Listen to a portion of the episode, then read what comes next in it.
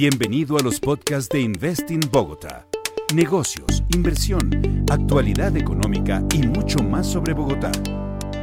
Hola a todos y bienvenidos a este nuevo capítulo en el que hablaremos de las oportunidades de inversión en proyectos culturales y creativos que trae CoCrea. Para ello contaremos con la participación de Mónica Ramírez, directora de CoCrea, Jaime Manrique, fundador y director de Bogotá Short Film Festival, César Rodríguez, director de inversiones de Inversor, y Simón Ramón, oficial senior de promoción de inversión de Investing Bogotá. Bienvenidos. Buenos días a todos. Mi nombre es Simón Ramón, oficial de inversión senior del sector de industrias creativas de Investing Bogotá. Investing Bogotá es la agencia de promoción de inversión de la ciudad, una iniciativa pública privada entre la Cámara de Comercio de Bogotá y el Distrito Capital, que tiene como objetivo principal apoyar a inversionistas que están explorando oportunidades en Bogotá. Desde 2006, Investing Bogotá ha acompañado más de 384 proyectos que suman cerca de 3 mil millones de dólares para la ciudad, inversiones que han derivado en la creación de unos 45 mil empleos directos. Esta mañana estaremos hablando acerca de CoCrea, el nuevo incentivo que como resultado de una sumatoria de esfuerzos gubernamentales y privados para fortalecer y estimular el crecimiento de la economía creativa y la cultura en todas sus formas. Y es esta economía creativa y cultural la que ha demostrado un crecimiento marcado en los últimos años y que hoy tiene más relevancia que nunca pues la ciudad y el país han demostrado poderosas capacidades para destacarse en este sector. Este enunciado lo ratifica el hecho de que el sector represente hoy una porción nada despreciable del PIB nacional y local, de alrededor 3.2% para el país y 5.3% para la ciudad. A esto se suma un andamiaje robusto que se ha venido consolidando con el crecer de la industria, en el que los proyectos culturales son cada vez más y mejores, cada vez más plurales y diversos. Este incentivo capitaliza sobre experiencias anteriores a través de las cuales el país ha podido comprobar que la economía creativa no solo trae consigo la generación de un capital cultural, sino la consolidación de un negocio sostenible y rentable. Y es esta valiosa iniciativa la que nos trae hoy acá, con este panel de lujo, que nos permitirá tener una perspectiva del incentivo desde cada uno de los jugadores relevantes en el proceso.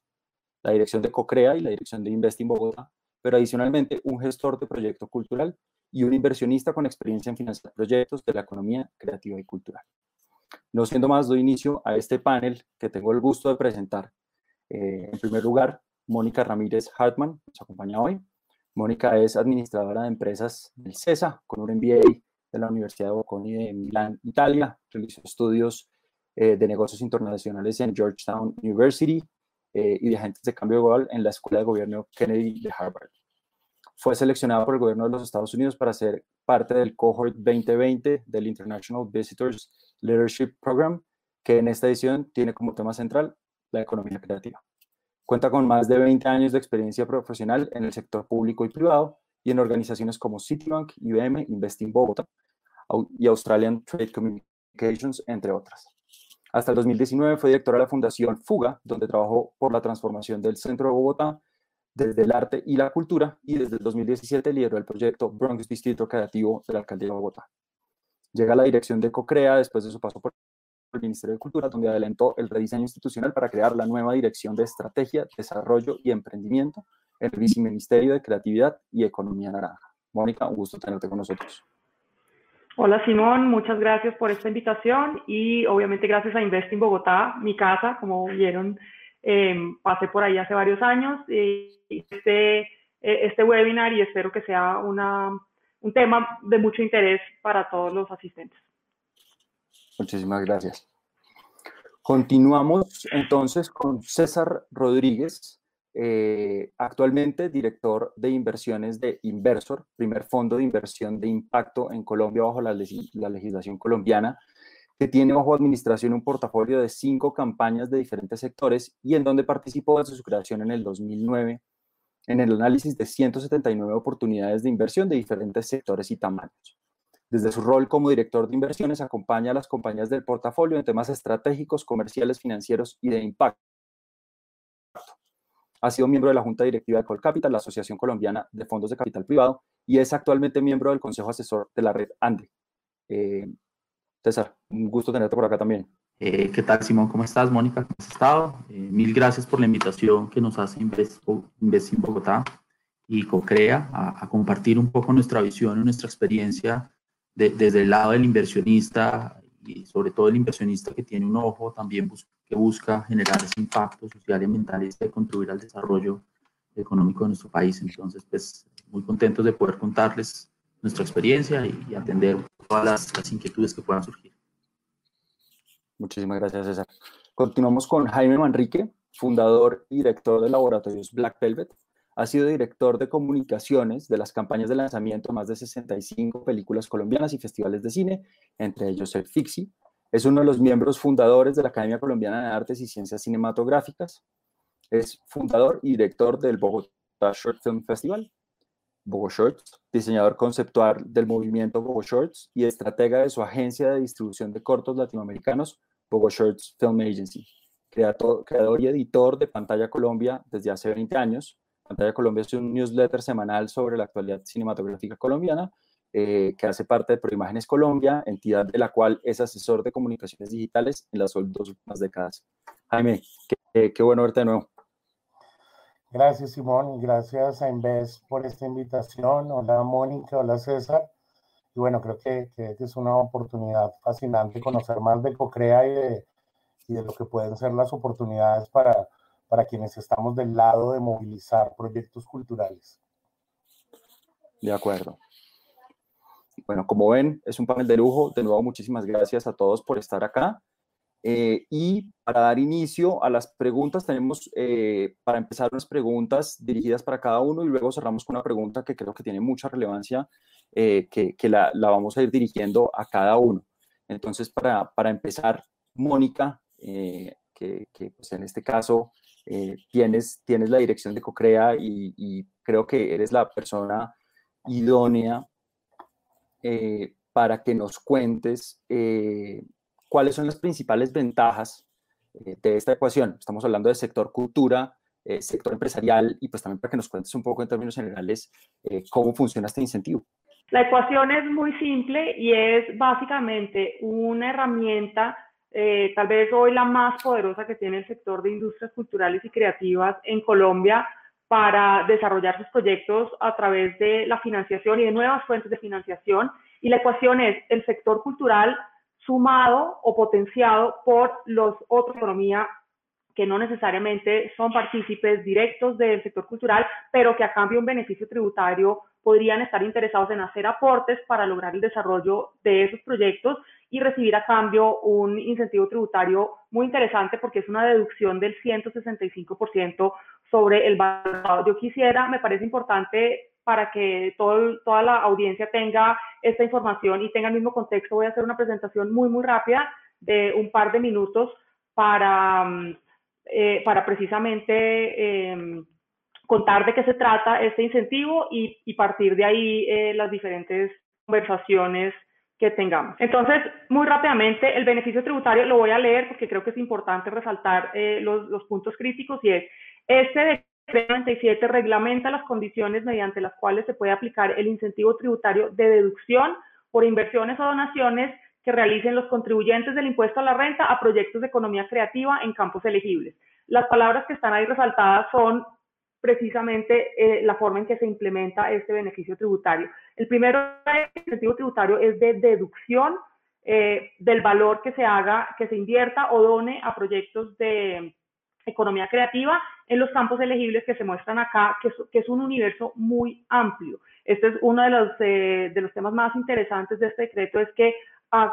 que cobija a toda la economía y creativa en Colombia, en todo el país. Entonces, los campos elegibles son planes especiales de salvaguardia, infraestructura de espectáculos públicos de las artes escénicas, áreas de desarrollo naranja o distritos creativos que hayan sido decretados por un eh, ente territorial con la potestad para hacerlo, y proyectos de economía cultural y creativa que abarca artes y patrimonio, industrias culturales e industrias creativas. Estos últimos tres están contemplados dentro de los 103 códigos SIU o actividades eh, económicas o industriales que están definidas por el DANE. Entonces, todo este universo de proyectos de eh, estos campos elegibles que se postulen a la convocatoria pueden ser susceptibles de recibir aportes y esos aportes o esos aportantes serán quienes reciban el beneficio tributario. Eh, eso entonces indica que hay dos actores fundamentales que hacen parte de esta ecuación y por eso de verdad nos gusta hablar de ecuación porque es una suma de dos partes o una unión de dos partes, donde por un lado está el aportante, puede aportar a título de donación o de inversión, el beneficio es idéntico, 165% de ese valor debe ser contribuyente renta, puede ser persona natural o jurídica, pública o privada, y debe ser su inversión en efectivo a estos proyectos. Entonces los proyectos son presentados por titulares, que pueden ser personas naturales o jurídicas,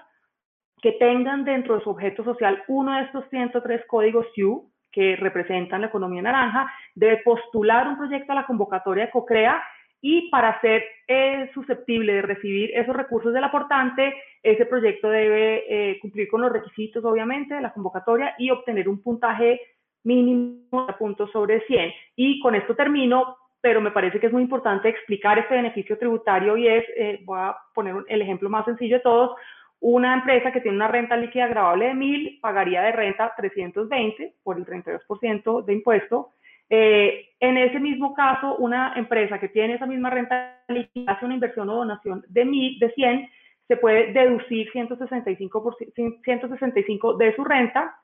lo cual disminuye su renta líquida agravable y sobre ese nuevo valor, o sea, esos 835, es que paga el impuesto, lo que le representa un ahorro o un, eh, un menor valor de pagar de impuestos 52.8 por cada 100 pesos. Así que es un incentivo realmente muy interesante, muy generoso, eh, el más potente que existe hoy en Colombia de los diferentes incentivos tributarios y también el más flexible en términos de quienes pueden aplicar eh, o quienes pueden ser aportantes. Entonces, eh, pues con eso, digamos, me parecía importante dar esto para que todos tuviéramos la misma información sobre qué implica realmente este beneficio tributario y por qué consideramos desde COCREA que es una herramienta tan potente y tan importante en este momento en el país, porque por un lado permite el desarrollo de las industrias culturales y creativas con estas nuevas inyecciones de recursos, y pero por otro lado vincula a sectores que tal vez no han estado cerca a, a estos sectores creativos y a través de este incentivo tributario permite que se acerquen y conozcan realmente el impacto de invertir en cultura y invertir en proyectos creativos. De acuerdo, Mónica, es un incentivo muy, muy poderoso. Los recursos disponibles, además, estoy seguro que van a poder cobijar muchísimos proyectos y eso es muy, muy interesante eh, para la industria cultural. Quería hacerte otra pregunta porque creo que pues, este, este incentivo eh, tiene un rango interesante. ¿Cómo funciona este incentivo para, para la infraestructura cultural? Bueno, la infraestructura cultural, los tres grandes campos elegibles que hacen parte de la convocatoria y básicamente lo que permite es que a través de los recursos de aportantes se desarrollen proyectos relacionados con infraestructura eh, de las em, de espectáculos públicos para las artes escénicas. Entonces, esto permitiría que con esos recursos se construyan o adecúen escenarios eh, dedicados a la exhibición de las artes escénicas como teatros, auditorios, salas de conciertos, eh, esto también incluye bibliotecas, etcétera, pero es muy importante tener en cuenta que además del, del campo elegible específico de infraestructura, se proyectos de otras categorías que involucren algún elemento de infraestructura. Entonces es un incentivo muy generoso en ese sentido y si busca potenciar y desarrollar todas las eh, los elementos y las categorías de, de, estos sectores en Colombia, tanto lo que se requiere en términos de la infraestructura para desarrollarlos como los, y los contenidos. Maravilloso, Mónica. Muchísimas gracias por tu respuesta. Creo que queda supremamente claro eh, cómo va a funcionar este incentivo.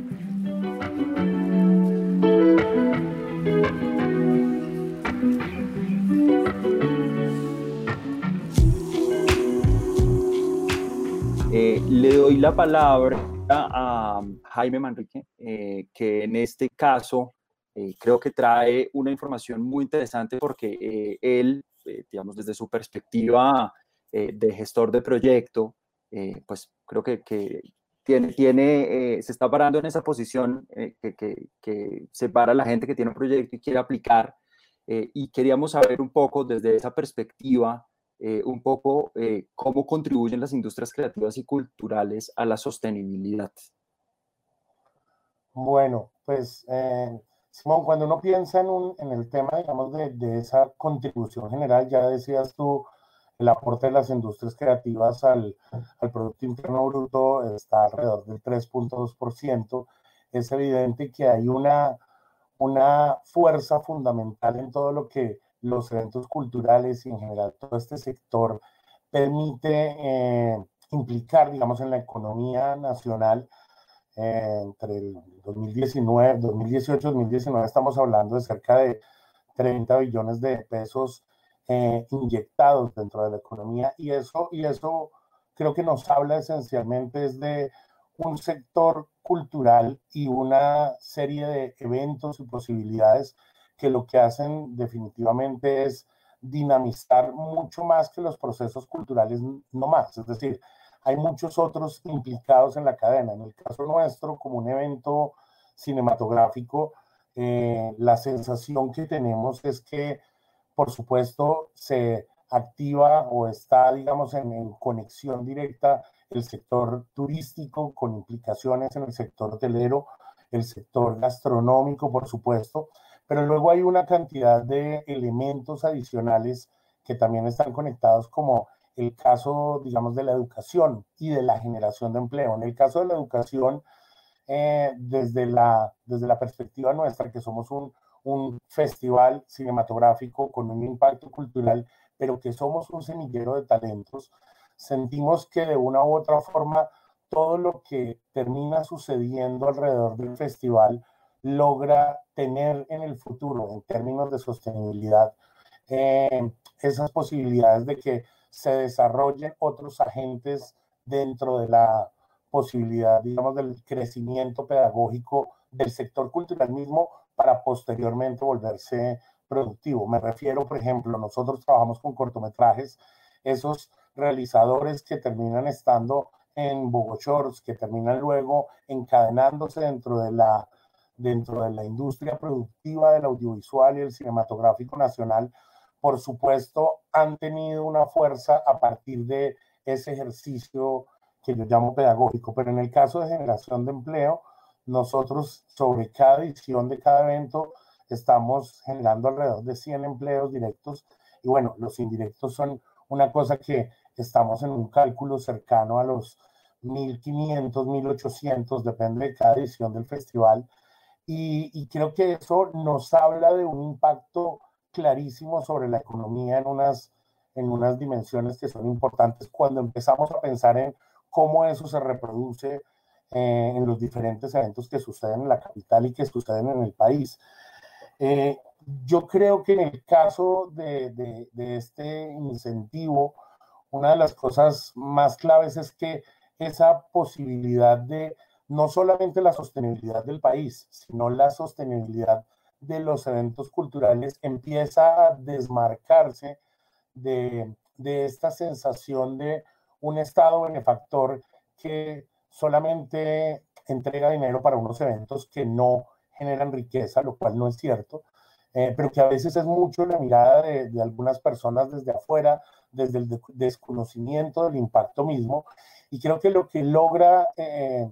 esta, esta herramienta es generar el interés sobre los empresarios para que empiecen a darse cuenta de una u otra forma que los eventos culturales, aparte de ser posibilidades de exposición de marca, son realmente unos agentes expansores mucho más, mucho más contundentes de lo que de lo que puede terminar sucediendo en términos económicos y de las implicaciones que ellos mismos tienen sobre diferentes sectores. Entonces, siento eh, desde este lado, desde el lado del, de la gestión cultural y desde el construir un evento y desde el tratar que ese evento tenga, digamos, un impacto mayor, que lo que terminamos teniendo en esta, en esta posibilidad y en este incentivo es eh, de, de, alguna forma una, una carnada para algo que termina siendo mucho más amplio y poderoso. Creo que lo que nos sucede en el sector cultural es que eh, a veces no tenemos las herramientas suficientes para, sí las tenemos para impactar en la sociedad, sí las tenemos para impactar definitivamente en la cultura, en la educación, incluso definitivamente en la economía, pero no para generar a veces la atracción de los empresarios que se necesitan como base fundamental para que estos proyectos sigan creciendo. En ese mismo sentido, cuando un proyecto cultural eh, termina siendo una, una fuerza, digamos, de expansión de esas expresiones de la cultura, termina conectando con agentes internacionales y eso permite que de una u otra forma, eh, si bien no es una inversión extranjera directa, sí exista la posibilidad de la circulación de esos agentes de la cultura internacionalmente. Eso al final termina siendo algo que enriquece el proceso y que se vuelve parte, digamos, de una cadena más amplia. Jaime, completamente de acuerdo contigo. Creo que experiencias eh, como las que ha tenido el país eh, con la ley 1556, eh, cómo la inversión del país eh, termina por multiplicarse, esto en el sector específico audiovisual, pues son, son experiencias que se empiezan a capitalizar, a capitalizar hacia estos sectores eh, y que creo que, pues, que tienen toda una relevancia y que, como tú bien lo dices, pueden terminar en iniciativas que son supremamente rentables.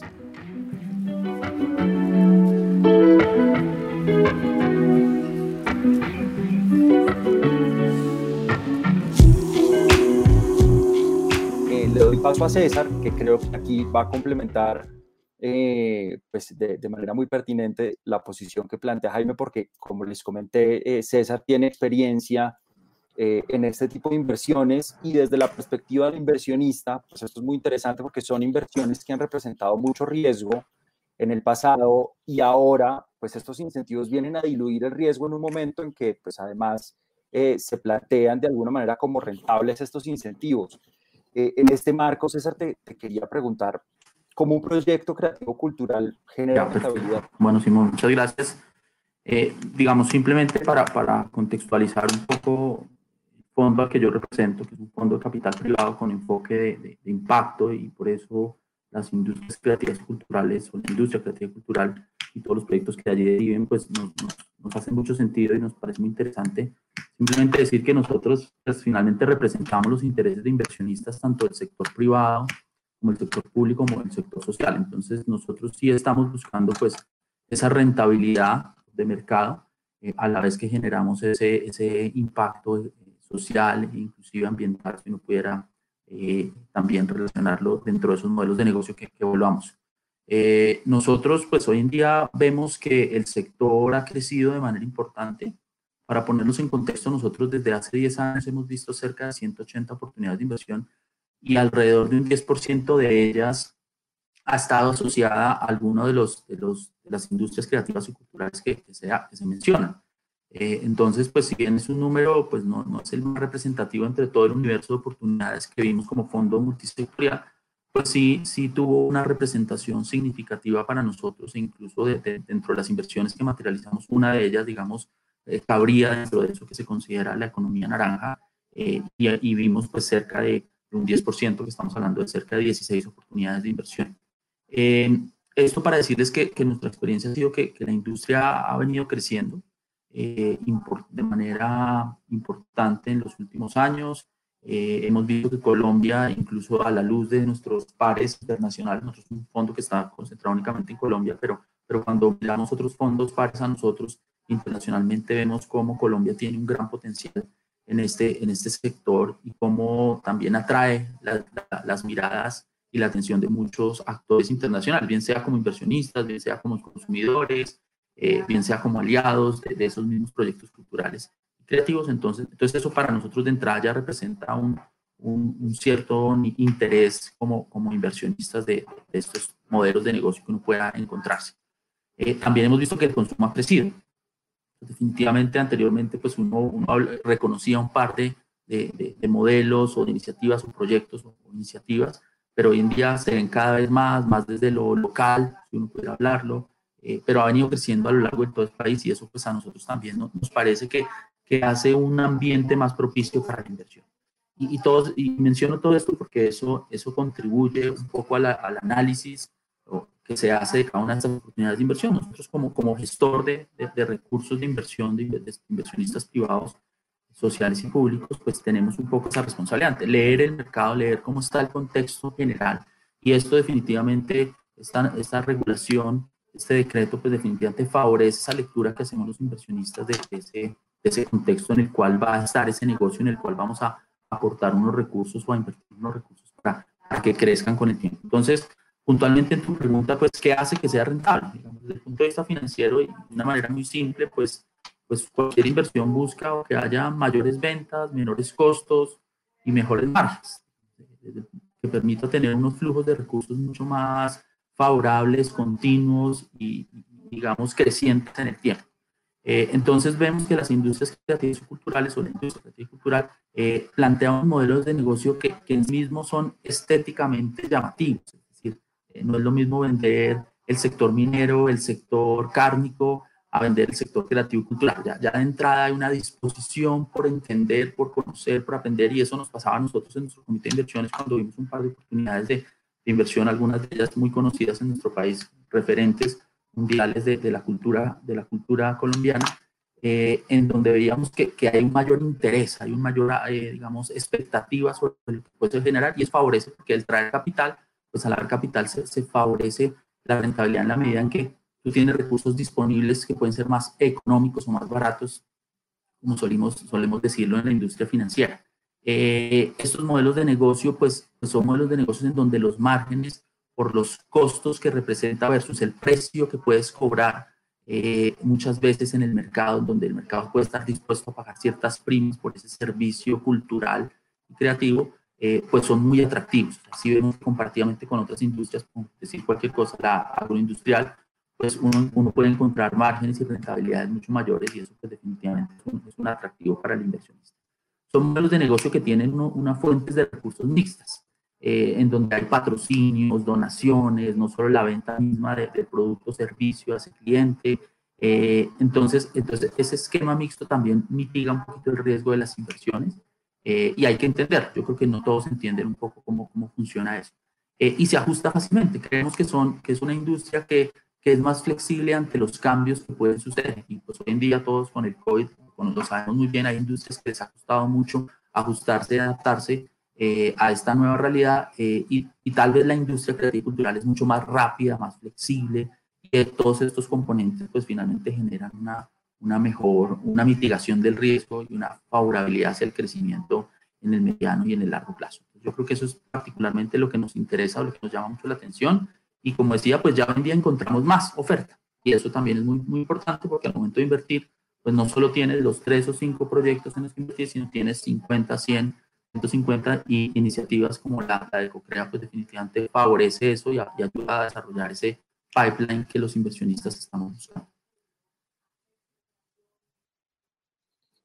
Excelente, o sea, creo que me, me, me, parece muy grato escuchar que hay un apetito por, por, la inversión en la industria creativa. Y yo creo que lo mencionaste, pero quisiera como, como hacer un detalle en el, en, en el impacto que ustedes ven eh, que producen estas industrias en los mercados, pero sobre todo en los entornos, porque para ustedes, eh, digamos, desde esa perspectiva de, de inversionistas que, que, tienen en cuenta ese entorno, pues creo que para, para ustedes sí, eso sin es duda, importante. Sin duda, digamos, me concentré un poco más en hablarlo desde el punto de vista de la rentabilidad, pero, pero no podemos desconocer que eh, estas industrias, pues definitivamente tienen un, un alto impacto. O sea, son, son, son industrias, eh, yo, yo diría, me atrevería a darle una categoría, no son industrias únicamente industrias creativas y culturales, sino creativas, culturales e incluyentes creo que es un sector de los más influyentes que puede existir en el país. Obviamente, desde nuestra lectura hemos visto muchos sectores que son que generan alto impacto y este es uno de ellos. Eh, que de alguna manera trae sobre la mesa todo el concepto de negocio inclusivo y es que busca eh, vincular a esa población que tradicionalmente ha estado excluida eh, de, de, de, de, la generación de ingresos, de la formalidad, eh, de, la sostenibilidad del empleo. Entonces, entonces ya de entrada eso lo hace muy atractivo para el inversionista de impacto, para aquel, para aquel que no solo quiere rentabilidad, sino que también quiere generarle un beneficio a la sociedad, mejorar la calidad de vida de aquellos quienes tienen esas barreras de acceso al empleo, barreras de acceso a la generación de ingresos. Entonces, eh, involucra a la comunidad, les genera ingresos y eso, y eso lo hace muy atractivo, porque de ahí se desprenden muchas otras cosas. Eh, la promoción de valores, eh, culturales, familiares, sociales, profesionales, digamos. Entonces nosotros hemos encontrado en sí mismo en las industrias culturales una, eh, digamos, una sensibilización o una socialización de muchos valores que, que otras industrias o otros sectores no tienen. Eh, contribuye a disminuir la, la, brecha que existe en la sociedad, la brecha económica, eh, el tema de violencia, eh, promueve la equidad de género, o sea, uno, ve unos valores enormes, inmensos en esta industria, conecta a la gente, facilita la conectividad. Entonces, entonces definitivamente el tema del impacto para nosotros eh, en esta industria es, uno de los aspectos que más nos llaman la, la atención. Lo otro es que articula, y, y, tal vez se mencionaba anteriormente, se articula con otros sectores. Entonces, la dinámica que genera esta industria pues trasciende más allá de, de la misma compañía, del mismo negocio. Eh, promueve el desarrollo de servicios turísticos, de servicios eh, complementarios de alimentos, montería, como se mencionaba.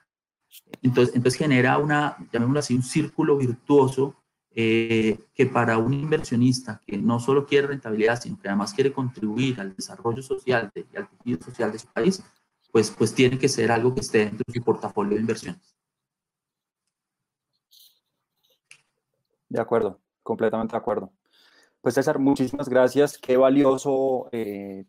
tener el, el, punto de vista eh, de la inversión, pues que en esta ecuación eh, pues es, una variable fundamental. Eh, te agradezco muchísimo.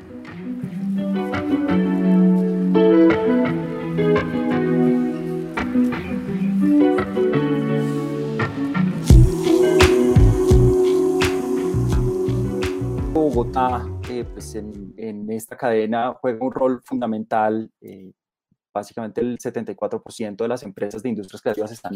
ubicadas en la ciudad. Eh, digamos que desde hace varios años ha apostado por diferentes industrias eh, culturales y creativas, eh, pues contribuyendo a transformarlas en un referente económico muy importante para la ciudad y para el país. Eh, hay temas de Bogotá que se vuelven muy relevantes. Durante la última década ha recibido 581 millones de dólares en inversión Greenfield, eh, la mayor cantidad de América Latina, eh, supera en, en, esta cantidad de inversión a ciudades como Miami, Sao Paulo, Buenos Aires y Ciudad de México. Eh, además, se ha venido eh, diversificando en frentes importantes como la industria de videojuegos, la cual, de la cual se encuentra el 57%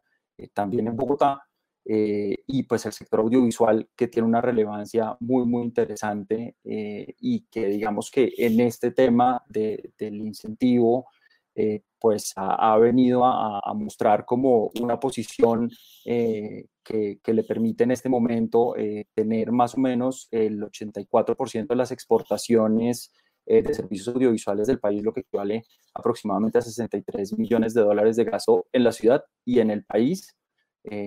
Bogotá, una ciudad supremamente multicultural y diversa, tenemos más o menos 180 eventos al año, seis festivales de música públicos y gratuitos, eh, en, en, temas como música, artes y que pues, apoyan la democratización. Eh, digamos que eso se complementa con la oferta cultural de la ciudad, que son aproximadamente 63 museos, 80 bibliotecas. Bogotá es la sede de, de importantes eventos de industria creativa como el Mercado Audiovisual de Bogotá, el BAM, eh, y el Mercado de la Música, el BOM, la Feria del Libro, Filbo, eh, y ferias internacionales de arte eh, como Artbo, la Semana de la Moda, entre muchos muchos. En este momento contamos con experiencia de multinacionales como Netflix, Amazon Studios, HBO, NBC, eh, Sony, eh, Paramount, MGM, eh, que han escogido Bogotá como una de las, no solo como locación, sino como hub para producir el contenido. Y pues digamos que, que, esto es un poco lo que, lo que desde Bogotá se, se muestra como eh, como la, la potencialidad de, de, la ciudad y un poco eh, pues esa ventaja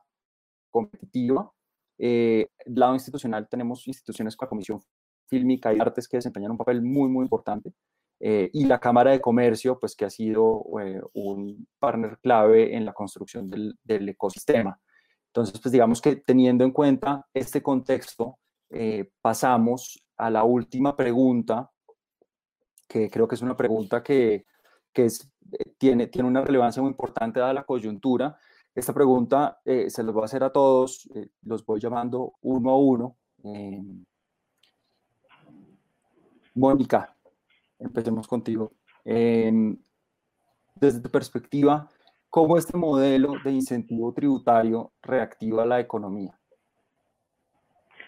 Bueno, lo primero es que definitivamente eh, permite inyectar recursos nuevos que no salen del presupuesto nacional y que en este momento pues no estarían disponibles para el desarrollo de proyectos, muchos de los cuales se quedaron frenados a mitad de camino por la pandemia, por las cuarentenas, por la imposibilidad de hacer muchos de estos eventos que se hacen en aglomeraciones o en espacios cerrados,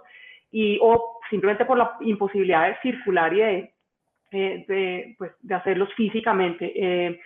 el tener que pasar a la virtualidad abre otros escenarios interesantes, pero lo más importante es que esto pues genera una nueva posibilidad de recursos y para mí lo más interesante de esta ecuación es que es un gana-gana porque no,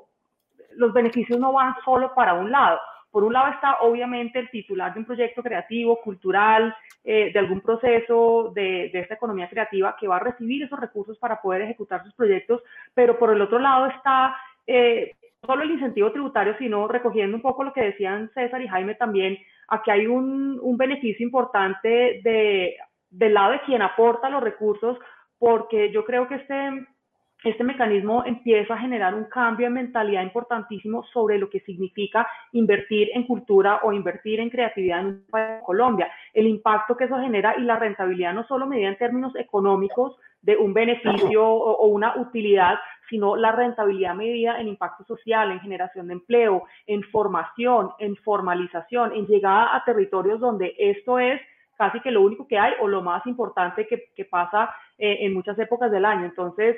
para mí lo más interesante de este beneficio, más allá del incentivo tributario y más allá de la generación de nuevos recursos, es ese eh, empezar a vernos diferente, a ver el valor de este sector de una forma diferente y a integrarnos y que cada uno de las partes o de los actores de esto reciba del otro algo interesante, porque no es solo la plata, es el conocimiento, es la transferencia de capacidades de ejecución eh, y es obviamente el impacto social y, todos los otros beneficios que genera este, eh, pues genera realmente invertir en cultura. Mónica, muchísimas gracias. Jaime, cuéntanos un poco cuál es tu perspectiva eh, sobre, esto en, la reactivación. Bueno, yo, yo creo que nosotros tenemos que pensar esto eh, claramente como una cadena.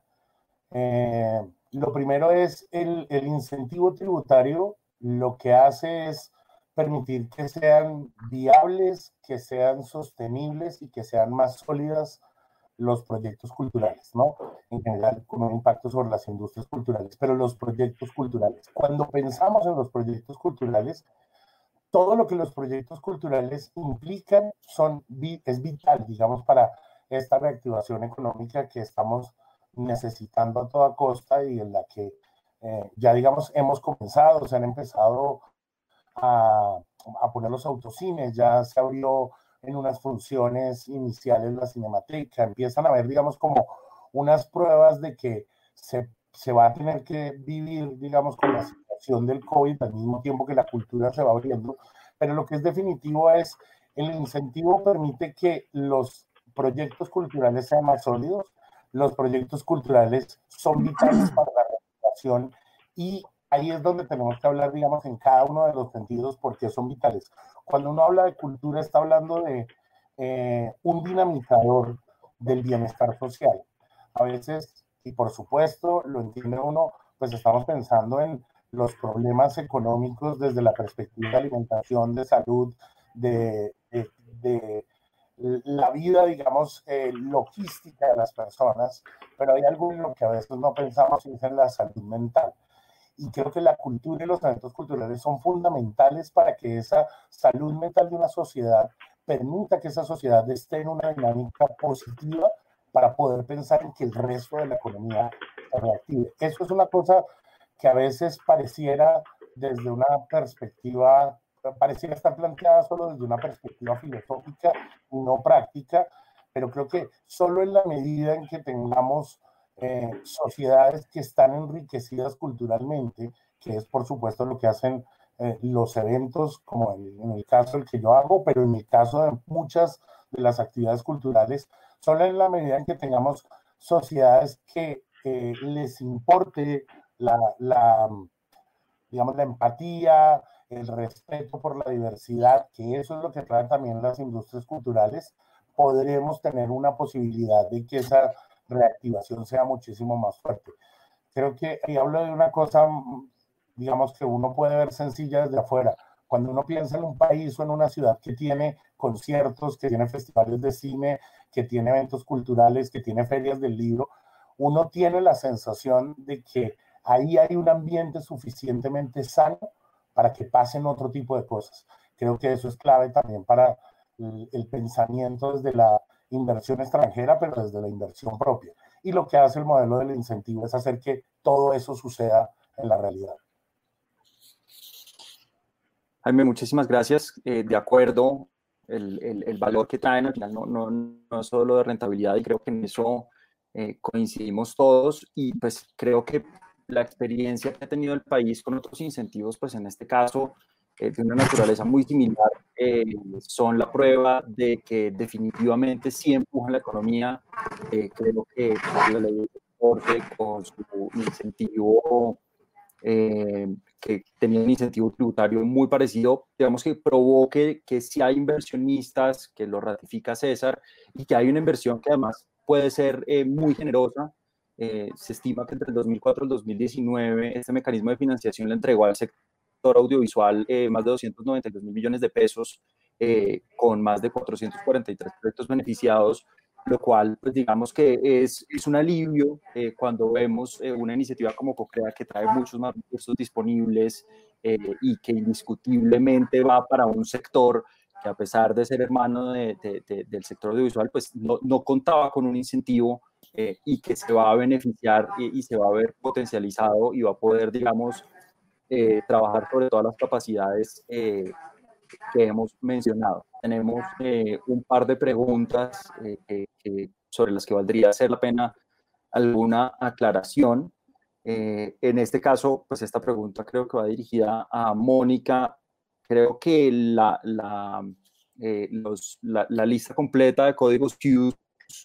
eh, pues es, es, demasiado extensa, eh, pero no sé si podrías darnos como, como una breve explicación, pues digamos, de, de cuáles son los componentes de, de, de, la economía naranja, como para entender, digamos, cuáles son los límites de, estas actividades que pueden presentarse. Sí, los códigos Q, bueno, creo que los vamos a mandar por el chat para que la gente pueda tener eh, el, vínculo para eh, estudiar ahí cuáles son las opciones. Pero tenemos artes escénicas y espectáculos públicos, artes visuales, patrimonio cultural, educación cultural y, y creativa, turismo cultural, eh, actividades asociativas y de regulación, actividades manufactureras de la economía naranja, agencias de noticias y otros servicios de información, sector audiovisual, editorial, fonográfico, de diseño, medios digitales y software y publicidad. Así que en, esas eh, categorías están incluidos esos 103 códigos SIU que mencionaba, que son los campos elegibles en los cuales se pueden postular los proyectos. Bueno, muchísimas gracias. Eh, les, eh, igual en la página de Coquetea pueden encontrar el estado de... Creo que ya con esta pregunta cerramos. Les agradezco muchísimo Mónica, César, Jaime, eh, por su participación. Eh, creo que es supremamente enriquecedor tener estas dos perspectivas, eh, digamos, de, los dos jugadores fundamentales en esta ecuación que desde CoCrea se está ofreciendo para la industria creativa y cultural. y bueno, muchísimas gracias.